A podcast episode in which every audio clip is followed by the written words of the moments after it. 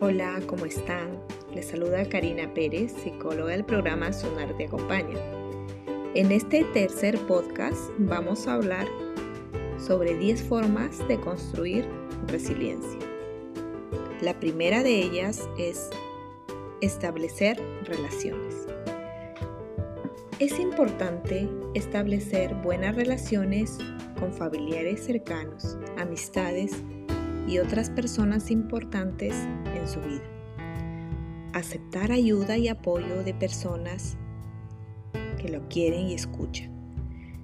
Esto ayuda a fortalecer la resiliencia.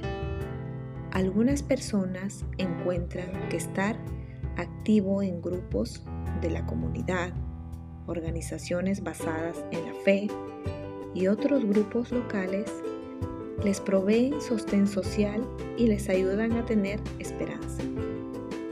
También ayudar a otros que les necesitan también puede ser de gran beneficio para usted. Como punto número 2, evite ver la crisis como obstáculos insuperables. ¿Qué quiere decir esto?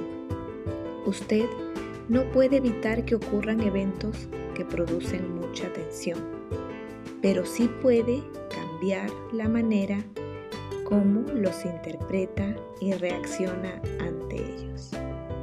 Trate de mirar más allá del presente y piense que en el futuro las cosas siempre mejorarán. Observe si hay alguna forma sutil en que se sienta mejor mientras se enfrenta a las situaciones difíciles. El tercer punto, acepte que el cambio es parte de la vida. Es posible que como resultado de una situación adversa no le sea posible alcanzar ciertas metas. Aceptar las circunstancias que no puede cambiar le puede ayudar a enfocarse en las circunstancias que sí puede alterar. Cuarto punto, muévase hacia sus metas. Desarrolle algunas metas realistas. Haga algo regularmente que le permita moverse hacia sus metas, aunque le parezca que es un logro muy, muy pequeño en vez de enfocarse en tareas que le parezcan que no puede lograr. Pregúntese acerca de las cosas que puede lograr hoy y que le ayudan a caminar en la dirección hacia la cual quiere ir. Y como punto 5, lleve a cabo acciones decisivas.